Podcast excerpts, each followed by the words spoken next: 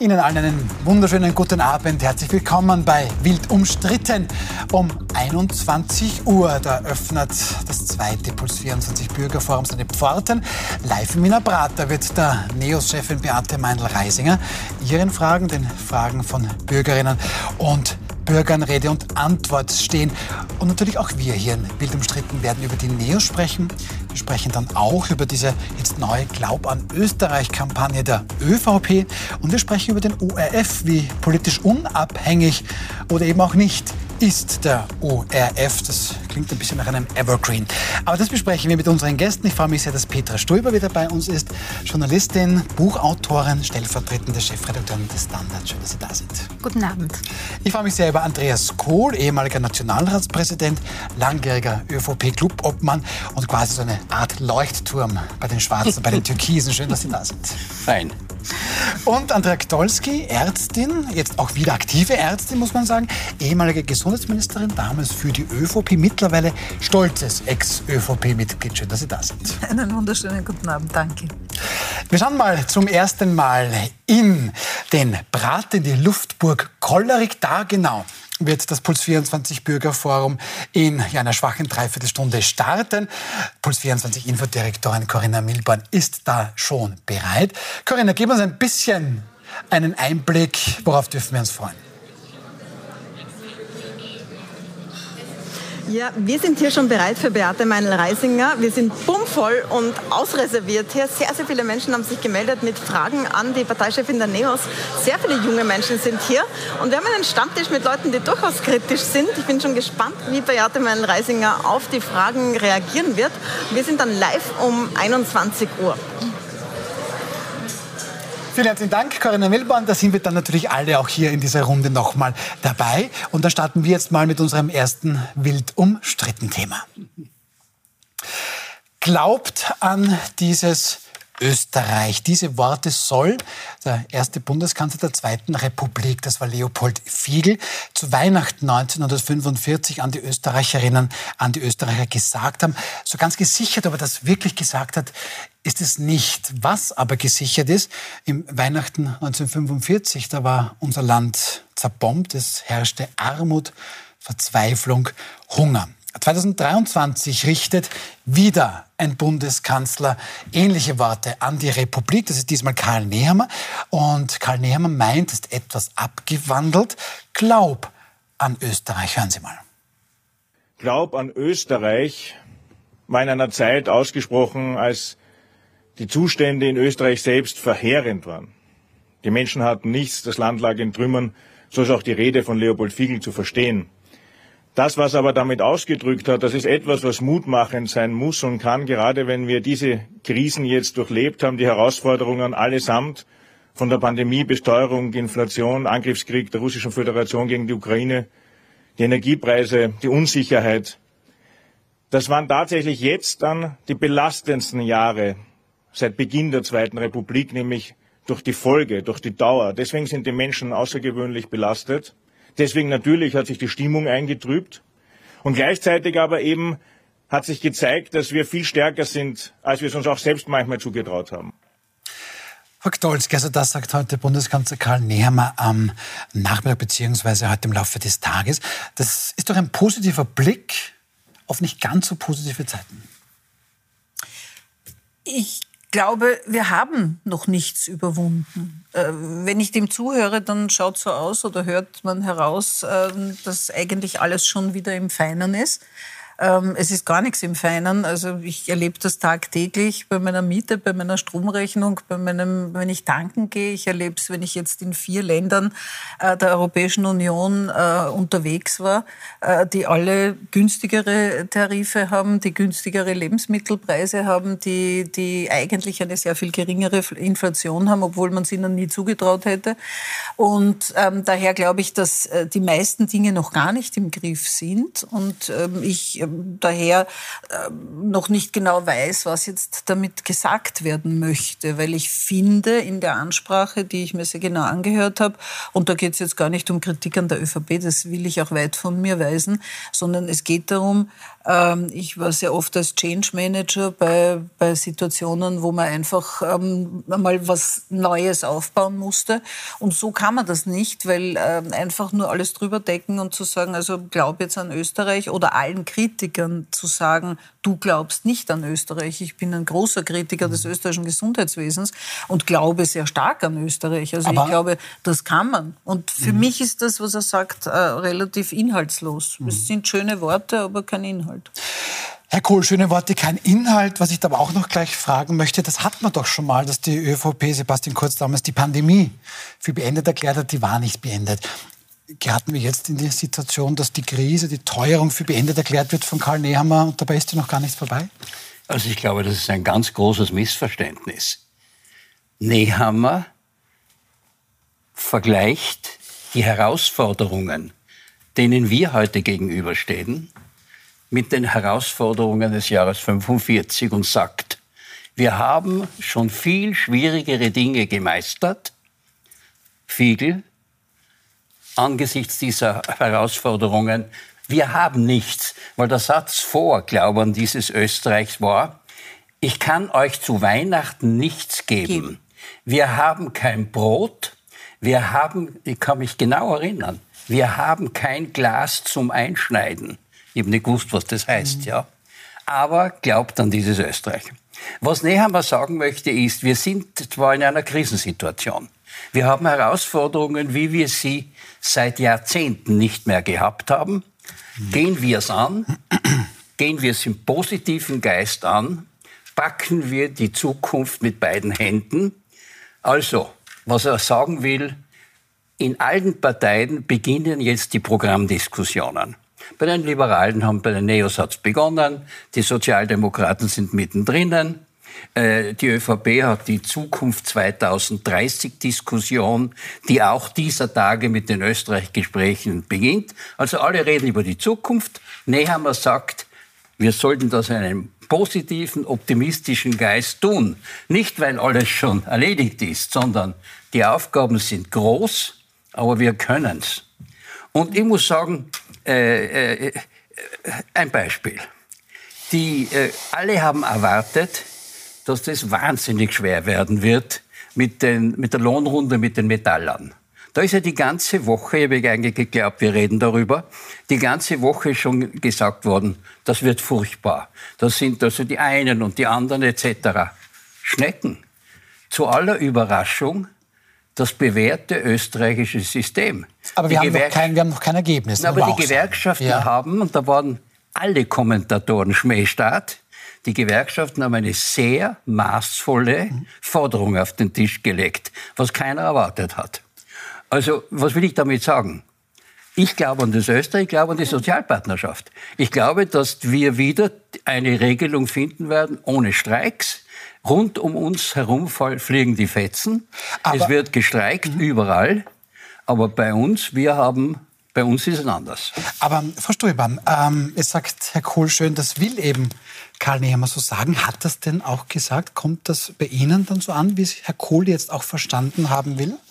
Also das heißt, eigentlich sind wir ganz gut unterwegs und das dürfte man ja auch mal so ansprechen. Sehen Sie das auch so? Also ich fand, äh, dass diese Rede von, von Karl Nehammer war einer, ähm, dem Parteichef einer christlichen Partei, ähm, ist, ist richtig gut angestanden, weil es war so eine Art Bergpredigt vom, vom Tivoli. Also so quasi alles wird gut und äh, glaubt an mich. In Wahrheit hat es geheißen, glaubt an mich und glaubt an die ÖVP. Und dann äh, werden wir aus Brot Schnitzeln machen und aus Wasser Spritzer oder Bier, je nachdem. Also äh, jetzt ernsthaft formuliert, es war einfach eine Wahlkampfrede, meiner Meinung nach. Ja. Es ging irgendwie darum zu sagen, ich bin die Kraft der Mitte, die ÖVP ist die Kraft der Mitte, wählt die ÖVP, wir, sind, wir bringen euch oder wir sind auf dem richtigen Pfad, wir bleiben auf dem richtigen Pfad, auf dem normalen Pfad könnte man noch sagen. Auf dem, Und auf dem Pfad der, der Mitte der Gesellschaft? In der Mitte der Gesellschaft. Das, von ÖVP war nicht die Rede. Aber, ich, aber, aber Ja, aber das ist sozusagen das, was ich zwischen den Zeilen herausgehört habe. Aber ja. schauen wir vielleicht, weil Sie auch angesprochen Ja. haben, schauen wir vielleicht die aktuellen Umfragen an. Ähm, die aktuelle Sonntagsfrage, Sie wissen, das wird ja dann immer erhoben. Da ist eben die Frage, wen würden Sie wählen, wenn jetzt Nationalratswahl wäre. Die ÖVP würde da jetzt bei 22 Prozent stehen, ähm, wäre da jetzt auf Platz drei. Wir erinnern uns, 2019 hatte die ÖVP 37,5 Prozent, natürlich mit ganz anderen Voraussetzungen. Aber Frau Ströber, wen meinen Sie, an, an wen geht denn diese Bergpredigt, haben Sie das jetzt genannt? An welches Klientel spricht denn ähm, Karl Nehammer an seine eigenen Wählerinnen und Wähler? Denken Sie, kann Naja. er andere Menschen attraktivieren? Naja, also das, das denke ich schon. Ich meine, es gibt ja auch ein großes Nichtwählerpotenzial und Nichtwählerinnenpotenzial. Und dann, jede Partei muss versuchen, äh, dort irgendwie Leute raus, rauszuholen. Und ich glaube schon auch, ähm, dass, dass es der Versuch ist, äh, die gesellschaftliche Mitte zu besetzen und, äh, und so etwas wie eine Stabilität zu vermitteln. Und, ähm, und ich, die Überlegung ist jetzt nicht so von der Hand zu weisen, zu sagen, okay, ähm, die Leute wählen, es gibt viele Leute, die mittlerweile Extreme wählen, ja, ob jetzt äh, rechts oder links, ja, also in Österreich äh, tendenziell eher rechts. Ähm, aber versuchen wir es doch mal in der Mitte, versuchen wir diesen Platz zu besetzen und versuchen wir sozusagen dort äh, irgendwie Zuversicht zu starten. Ich meine, es hat ja natürlich auch, die ÖVP ist eine Wirtschaftspartei, Karl Nehammer weiß ja auch, dass er an die Wirtschaftssignale setzen muss ja, und sagen muss, Aber die Wirtschaft ist empfänglich für Bergpredigten. naja, die Wirtschaft ist empfänglich für positive Stimmung. Man, man Ah, sagt okay. ja, no- äh, 90 Prozent der Ökonomie sind Psych ist Psychologie. Also das heißt sozusagen, äh, glaubt man jetzt daran, dass, es ein, dass ein Aufschwung kommt, dann, dann, dann äh, wird das sozusagen auch so eine Art äh, sich selbst erfüllende Prophezeiung, wenn man zum, zumindest auf die Aktienmärkte schaut. Aber, aber da, und, und umgekehrt geht's auch. Ich glaube, dass all das der Versuch ist. Das Problem ist nur, Aber- das, ist, das kommt so nicht so ganz Aber rüber. Frau Gdolski, das könnten Sie doch probieren. Sie sind auch psychologisch ausgebildet. Sie können ja, wenn Sie das nächste Mal den täglichen Lebensmitteleinkauf machen, 15,7 Prozent ist der teurer als noch vor einem Jahr. Sie könnten sagen, es ist zwar nicht schön, aber es ist positiv schön. Ja.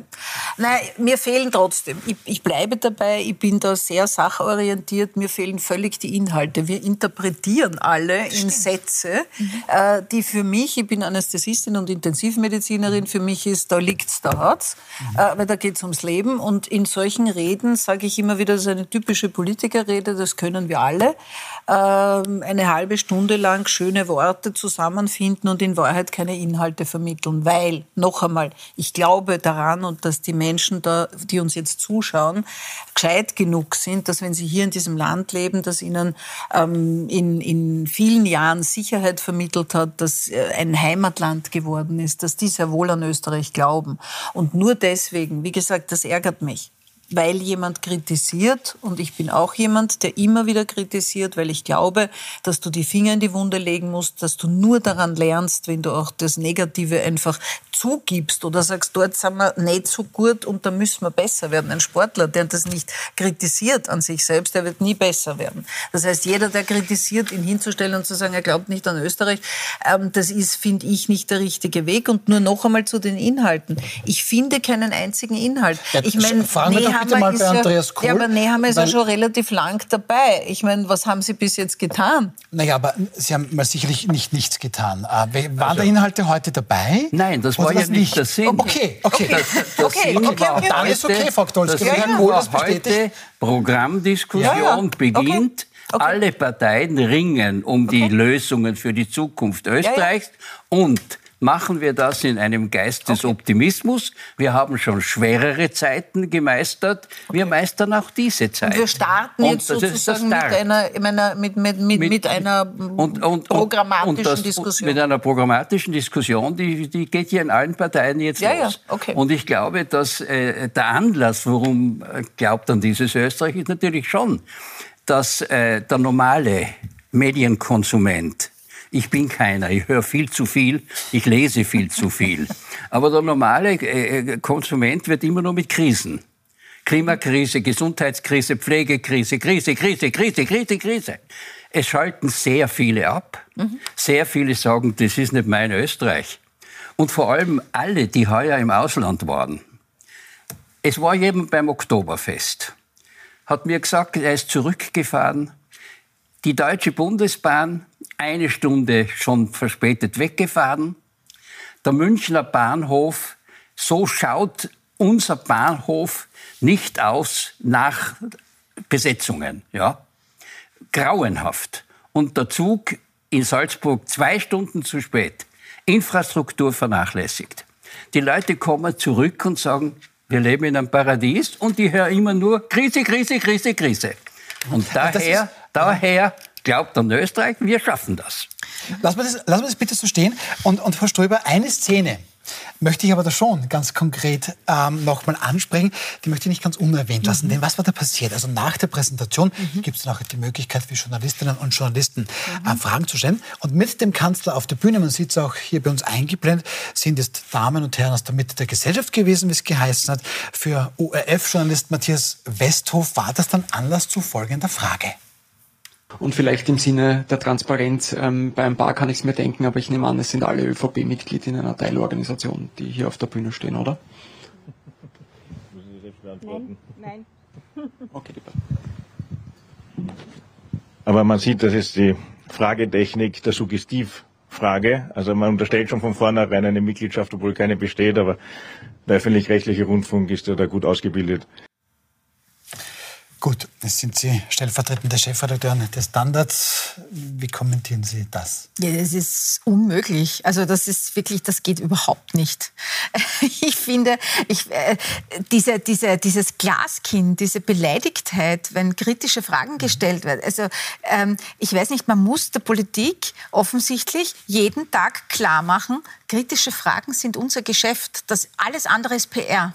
Und äh, dieses nicht aushalten können, dass Dinge hinterfragt werden, das ist, ich, ich halte das für brandgefährlich. Also das muss ich wirklich sagen. Und ähm, äh, auch zum Beispiel, dass der Herr Kickel nicht zu Ihnen kommt, ja, weil er, weiß ich nicht warum, also gesagt hat, Sie sind ein linker Sender. Ich glaube, er fürchtet sich vor kritischen Fragen. Dass der Herr Babler sagt, er verbittet sich Fragen, ähm, die äh, dahingehend äh, gestellt sind, dass man seine Pläne finanzieren ja. kann. Das verbittet er sich. Das, das, äh, das, äh, ich weiß jetzt nicht das Wort, das er genannt hat, aber es war auf jeden Fall ein starkes Wort. Ähm, und äh, das, das, das geht nicht. So kann, so kann die Politik nicht mit der, mit der vierten Säule der Demokratie umgehen. Herr Kohl, ist das ein bisschen der Moment, wenn ich jetzt versuche, mich in die ÖVP hineinzufühlen, wo man sagt, Gott sei Dank, wir haben ein schönes Wetter, die Kampagne ist lieb, Kanzler redet gut, die Leute, die da stehen, sind auch super. Und dann reagiert der Bundeskanzler mit dem Glaskin, wie Frau Ströber das gesagt hat. Da denkt man sich, Jesus Maria. War das eine richtige Reaktion vom Kanzler? Ich muss ehrlich sagen, ich habe weder die Journalistenfrage verstanden, ja. hier jetzt. Ja. Ich kann dazu gar nichts sagen. Kann, Aber die Reaktion vom Kanzler haben Sie verstanden? Äh, ich habe nur den, die Kanzlerreaktion habe ich auch nicht verstanden. Es war ganz leise. Für mich okay. sehr, zu leise. Es war eine, eine Attacke. Es war eine ja. Attacke auf die, ich glaube, den unabhängigen. Man kann dem Karl Nehammer, der ja ein Boxer ist, mhm. viel vorwerfen. Glauskind hat er keines. Okay. Glauskind hat er keines. Nur ich muss sagen, ich bin auch als Zuseher zunehmend äh, genervt, wenn äh, Journalisten außerhalb des Programms plötzlich überhaupt nicht mehr dazu fragen, was Gegenstand der Pressekonferenz ist, sondern dazu, und übrigens, da haben wir noch was, und da haben wir noch was, und da haben wir noch was. Mich nervt das als Zuseher, wenn, ich, wenn da immer wieder was dazukommt. Und ich muss sagen, die, ja, aber, äh, die, aber die vierte Gewalt ist die vierte Gewalt, aber sie ist nicht die Obergewalt. Nein, es ist die vierte Säule der Demokratie. Und die vierte Säule der Demokratie ist auch dazu da, äh, die Politik äh, sozusagen äh, ja. in gewisser Weise zu hinterfragen. Das tut sie ja ununterbrochen. Ja, aber. Gott der Standard. Die, die, die, eine kontrollierende Instanz überhaupt. Wir freuen uns sehr, dass Sie, dass Sie das anerkennen, was wir täglich arbeiten und leisten. Aber die, der Punkt ist ja der, dass sich die Politik äh, dieser, dieser Kritikfähigkeit immer mehr entzieht. Mhm. Also wie viel Geld wird, gerade eben hat es der Rechnungshof erhoben, wie viel Geld wird gesteckt in Social Media, wie viel Personal wird gesteckt in äh, ganze Teams, die Social Media bedienen. Man glaubt zum Beispiel, dass äh, Social Media ähm, jemand stellt sich hin, gibt eine Botschaft, versucht irgendwie ein, ein, Image, zu, ein, ein Image zu transportieren und das ersetzt den Journalismus. Ja? Wenn das das Verständnis unserer Regierung von Medienpolitik ist, dann gute Nacht. Vielleicht ist das auch zum gewissen Teil mhm. das Verständnis des Publikums in einer verstärkten Form, was man dann auch an sich besprechen könnte. Ähm, wir machen jetzt eine kurze Pause und wir sind eigentlich thematisch schon bei unserem nächsten Thema. Denn ist denn der ORF politisch unabhängig oder ist er das nicht? Scherzfrage, könnte der eine oder andere von Ihnen zu Hause hier meinen. Wir wollen das uns jetzt aber ganz genau anschauen, weil es der Verfassungsgerichtshof gerade tut. Bleiben Sie dran, wir sind gleich wieder da.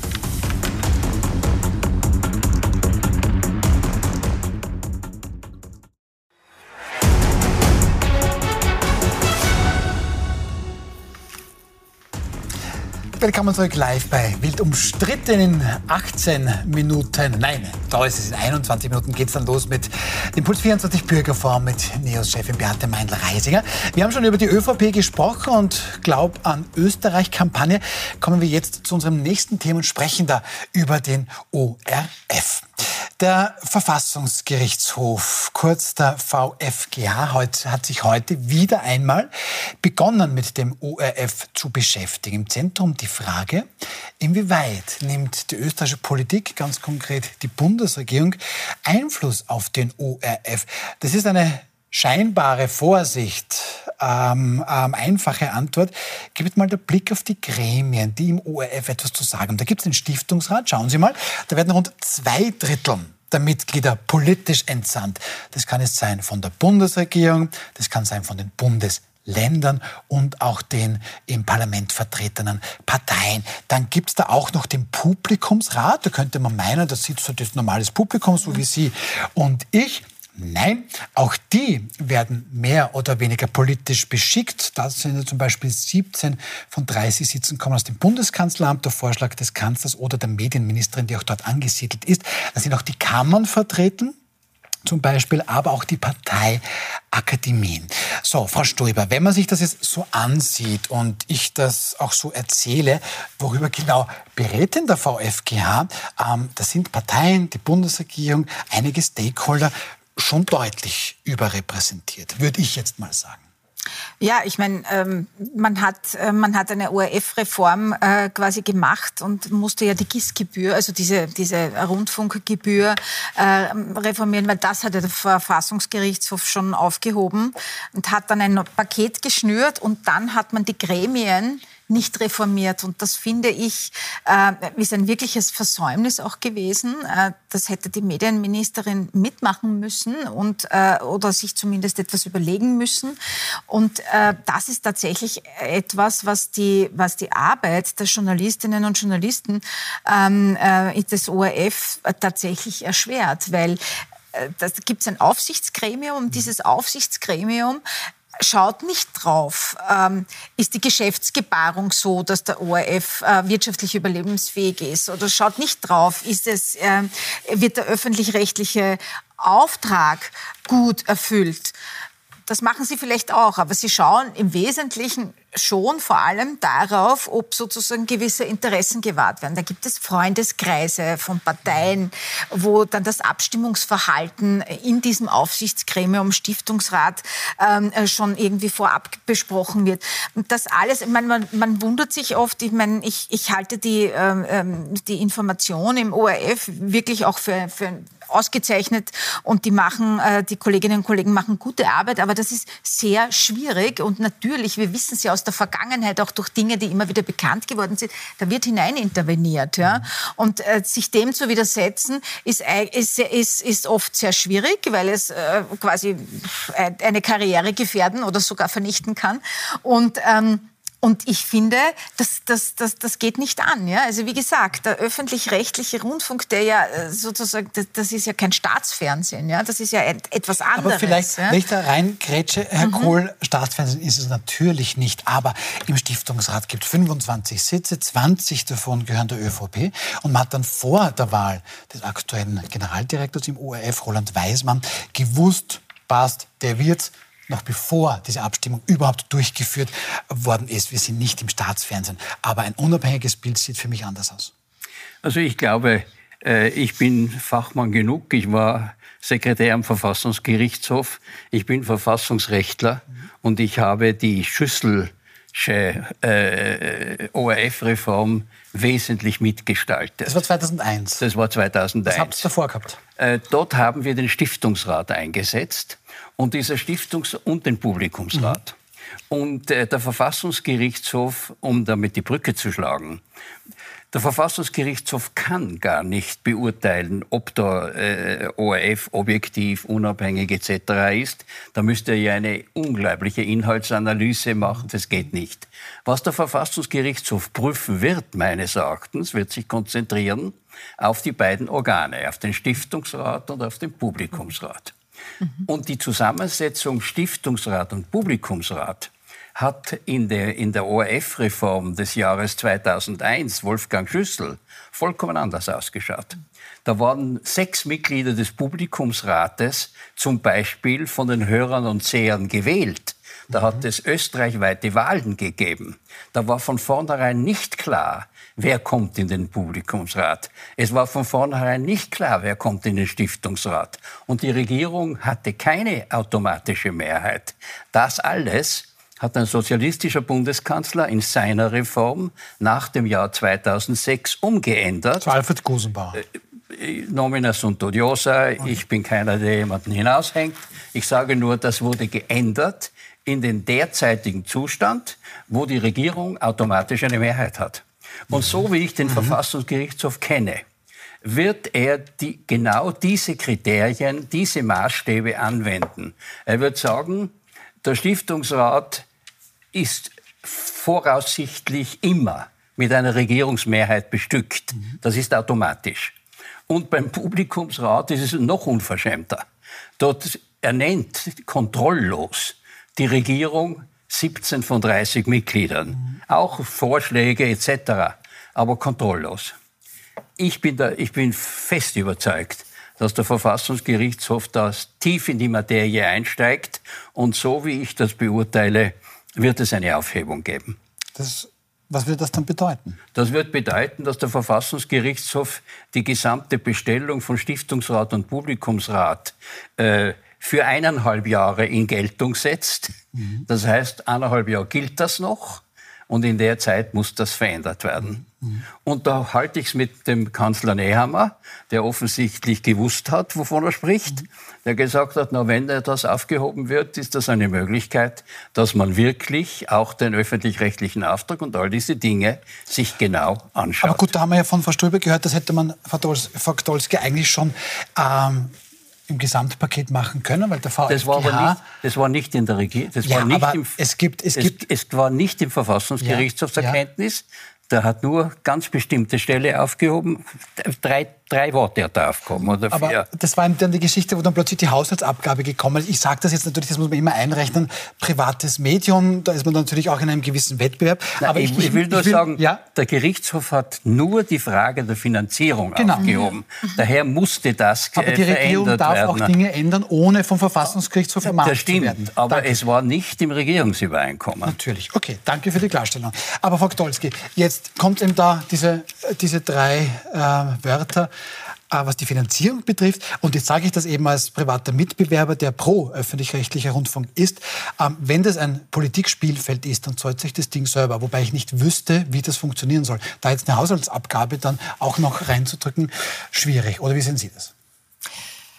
Also ich bin da wirklich ganz ähm, bei Andreas Kohl in der einen Hinsicht, dass ich glaube auch, dass es eine, eine, eine, eine bessere, demokratischere Zusammensetzung geben muss. Vor allem gerade der Publikumsrat muss anders zusammengesetzt aus werden. Aus Publikum zum Beispiel? Äh, ne? Aus dem Publikum. Ja, und zwar aus dem wirklichen Publikum ja. und nicht und jetzt aus einem mit dem Internet Publikum. ist das Wählen genau. so leicht. Es war ja früher in Zeitungen sogar zu wählen. Diese, diese, diese, ja. ja, ich erinnere mich sogar. Da musste okay. man äh, doch absammeln gehen. Ja, die, richtig. Ja, jetzt, genau. jetzt geht es also, ganz einfach. Das ist für ja. mich einmal gar keine Diskussion. Ich habe natürlich auch die andere äh, Kritik, dass ich der Meinung bin, dass diese, diese Haushaltsabgabe ähm, nicht ganz fair ist. Ich meine, ich kann das an meiner eigenen Geschichte darstellen. Ich habe es geschafft, und das ist gar nicht so einfach, endlich aus dem ORF hinauszukommen äh, und auch wirklich nicht fernzuschauen und auch wirklich das nicht zu tun. Ich höre Ö3 im Auto und das darf ich. Das ist ja vom ÖMTC Dafür und muss man auch zahlen. Nein, nein, eben nicht. Also dafür muss, da muss man nicht zahlen.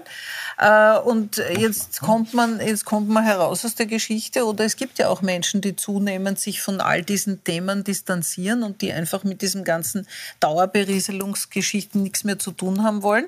Und die beißen jetzt in den sauren Apfel, weil jetzt teilt man halt das über das ganze Volk auf. Also ähm, statt dass man sich wirklich was Gescheites überlegt und sagt, ja, in der Finanzierung äh, könnte man vielleicht äh, dort oder da sich etwas anschauen, ob das günstiger werden kann, aber eben für jene Leute, die fernsehen, weil wenn ich nicht fernschaue, warum soll ich dann was zahlen? Aber es ist ein, bisschen, ist es ist ein bisschen vielleicht so ein österreichisches Phänomen, wir wollen ja schon ein bisschen etwas ändern, aber reformieren im Eigentlichen, wo dann alle Beteiligten etwas Positives man hätte hätten, das meines kommt Erachtens, und da, da Toll ich, wäre, ich, ich möchte ja. nur das noch ja, sagen, weil, weil das Regierungsübereinkommen angesprochen worden ist. Ich kann mich erinnern, ich habe damals mit äh, dem Dr. Buchinger Dinge gemacht, die nicht im Regierungsübereinkommen gestanden sind, weil die Bedürfnisse der Bevölkerung, ich sage nur Rezeptgebührdeckelung, weil die Bedürfnisse der Bevölkerung da waren. Und ich glaube, man muss auch irgendwann einmal die Nerven haben und die Vision haben, dass man sich nicht immer nur ans Regierungsübereinkommen oder an den Verfassungsgerichtshof handelt, sondern dass man sagt, da ist eigentlich ein ungeheurer Brocken ORF, wo Nepotismus ein wesentlicher Punkt ist. Also das heißt, diese ganzen Freundeskreise und Freundelwirtschaften und jetzt packen packen wir die ganze Sache an und machen sie einmal sauber. Das wäre längst notwendig und ich glaube, das würde auch jedem gut zu Gesicht stehen. Das ist ja jetzt gar nichts Negatives. Würde vielleicht auch, ja, Frau Ganz kurz nur, ganz, ganz kurz, kurz, bitte. Ganz, kurz, Nein, bitte, ganz kurz nur, eine tolle Vision wäre meiner Ansicht nach, wenn, wenn jemand mal die Vision hätte, den unabhängigen, qualitätvollen Journalismus zu stärken. Ja. Das wäre mir ein sehr großes persönliches Anliegen. Vielleicht äh, kann sich ja, können sich ja künftige PolitikerInnen Generationen dazu durchringen. Ja, ja schau aber mal, sind wir mal positiv. Ja. Um, aber, aber ganz sagen. kurz, einen ja, Satz? Ja, ja. ja, einen Satz. Der Verfassungsgerichtshof hat die Reform aufgetragen, mhm. weil Handy, PC, Konsumenten auch zur Kasse gebeten werden müssen. Das geht technisch nicht mhm. oder sehr schwer. Daher die Haushaltsabgabe. Und sie ist weniger als die bisherige GIS. Danke für die, für die, na, da hat er natürlich auch recht. Es gibt dann Länder, die auf die Länderabgabe verzichten, andere tun das dennoch aber noch nicht. weniger. Ja, gut, aber wir schauen einmal zu unserem nächsten Thema, weil wir wollen natürlich keinesfalls Beate Meinl-Reisinger da irgendwie warten lassen. In Kürze beginnt das Puls 24 Bürgerforum. Wir schauen dann auch schon langsam, aber sicher, da sehen Sie es schon mal ähm, in unserem kleinen Kastal in, ähm, Luft, in die Luftburg Kollerig im Prater.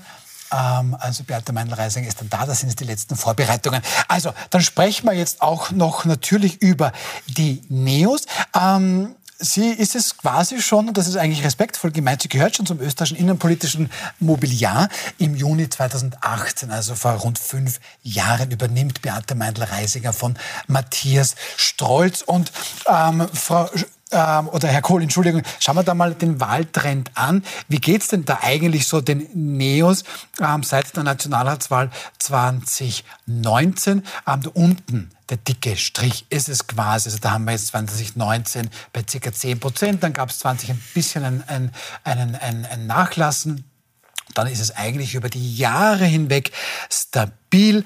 Ähm, Herr, Herr Kohl, wie würden Sie die Performance der NEOS, vielleicht auch die Performance von Beate Meindl-Reisinger beurteilen? Das ist halt stabil, da geht es wenig rauf, da geht es wenig runter, aber halt stabil oder was ist Ihr Urteil? Na, wenn man das anschaut, geht es natürlich runter. Äh, es geht runter. Äh, ich muss also sagen, die Performance der Beate Meindl-Reisinger ist durchaus respektabel. Mhm. Sie ist eine glaubwürdige Parteichefin. Sie führt ihre Partei. Die Partei hat im Gegensatz zu anderen Oppositionsparteien eine differenzierte Oppositionspolitik. Das heißt, sie lehnt nicht alles ab, mhm. die sagen nicht zu allem Nein, sondern sie prüfen es, sie haben sachliche Gesichtspunkte, sie gehören äh, zu den österreichischen politischen Parteien. Ich glaube, dass alle diese Bilder trügerisch sind, weil eine große Unbekannte wird die nächste Wahl entscheiden. Wenn die Bierpartei und die Kommunisten in einem glaubwürdigen Format antreten, werden alle Parteien links der Mitte oder Parteien, die Wähler von links der Mitte haben, und da gehören auch die Liberalen dazu, federn lassen. Wenn die antreten, ist, schauen die, die Parteiziffern alle ganz anders aus. Mhm. Das okay. ist die entscheidende okay. Frage. Okay. Spannend. Frau Dolzke, ich nehme das vielleicht gleich auf. Denken Sie auch, also da kommt jetzt eine Bierpartei, ähm, eine Bierpartei. Und über die Kommunisten kann man natürlich auch gewisse Vorbehalte haben. Und da müssen die Neos, die eigentlich, weiß nicht, liberal sein wollen, in der Mitte sein wollen, da müssen die sich fürchten. Also ich glaube es nicht ganz, aber das ist natürlich jetzt aus der Kristallkugel lesen, äh, weil sowohl bei den Kommunisten als auch bei der Bierpartei eine Einzelperson mhm. sich herauskristallisiert hat und, und, und als Person auch äh, gewisse Meriten sich geschaffen hat. Mhm. Der eine äh, eben durch Musik und durch ein sehr sympathisches Auftreten mhm. und durch Fans, die ihn anhimmeln. Mhm. Ähm, der andere durch eine wirklich glaubwürdige Politik, die das Richtige zum richtigen Zeitpunkt gemacht hat, mhm. aber sehr lokal. Das heißt, ich glaube, dass beide Parteien in einer Bundeswahl äh, nicht wirklich eine große Chance haben. Das, was ich äh, sehe halt bei den Neos ist, äh, dass sie deswegen auf diesen nie wirklich über 10 Prozent kommenden äh, Bereich sind, weil sie den ländlichen Raum nicht abdecken. Mhm, okay. Sie sind äh, eine Partei, eine städtische Partei oder sie sind eine Partei, die hauptsächlich in den Städten punktet und äh, leider haben wir ja auch gesehen, in Salzburg hat es nicht geklappt, obwohl es eine städtische Struktur Aber das war. ja sogar aus der Regierung, aus der Regierung dann hinaus, genau, völlig richtig. Geflogen, ja? Und da, glaube ich, liegt einmal ein großer Punkt, weil... Da haben die weil, Kommunisten weil, schon zugeschlagen. Ja, naja, weil auch Beate Meindl-Reisinger mhm. dieses Ländliche nicht wirklich verkörpern kann. Das, das, sie ist da eine... Sie verkörpert das, da lügen diese, wir uns in den Sack, dass es ein lokales Problem ist. Das hoffen Phänomen, wir alle. Ich gesagt, ja, ja, ein, ein mhm. Phänomen. Mhm. Ich weiß aus der Meinungsforschung, wenn man die Bierpartei abfragt, hat sie bundesweit sechs bis sieben Prozent die sich speisen von Grün, von Liberal und von äh, SPÖ. Aber wir sprachen von den, von den Kommunisten. Also das, ja, sozusagen, da gab es das Wohnen, das, das, das, das wirkliche Wohnthema in der Stadt Salzburg ja, ja. 12 Prozent für die, für die auch viel, ja. viel höher. Mhm. Wenn sie bundesweit glaubwürdig antreten. Mhm. Und da ist eine, ein, das nagt an allen links der Mitte. Mhm. Aber Frau Stoiber, wie ordnen Sie das ein? Da war die Bundesländer haben wir schon angesprochen. Ähm, ja, wo sind jetzt eigentlich die Neos, wenn die da offensichtlich auch Wählerinnen und Wähler an neue linke Parteien verlieren können? Sind die Neos im gleichen Wählerteich? Oder weiß man es gar nicht genau? Naja, das Problem ist, äh, Österreich, äh, in Österreich gab es nie, Österreich hat nie wirklich eine Liebesgeschichte mit liberaler Politik gehabt. Das, mhm. Da haben es die Neos einfach schwer, weil die Neos auch schon noch eine, eine, eine Spannbreite abdecken. Ja? Also das reicht von sozialliberal bis neoliberal in, manche, in, in, in manchen wirtschaftspolitischen. Ja, und, und das ist sozusagen etwas, was man, was man in Österreich nicht so gut versteht, offensichtlich als Wählerin, als Wähler. Ähm, ich, ich, glaube, dass die Neos eine gute Chance haben, wenn sie versuchen, wirklich stark auf Wirtschaftsthemen zu setzen. Mhm. Ich glaube, das sollten sie tun, ja. weil da gibt es wirklich ein offenes Feld. Da lässt auch die ÖVP wirklich sehr, sehr viel ja. Raum, muss man sagen.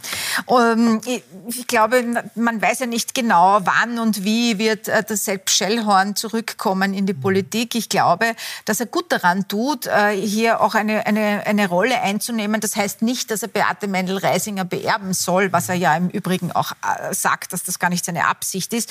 Ich glaube, die könnten ein gutes Team sein. Ja? Also sie äh, hat eine große Breite und er soll sich auf die Wirtschaftspolitik auch konzentrieren. Und da ist er sehr glaubwürdig. Ich glaube, da muss man viel machen.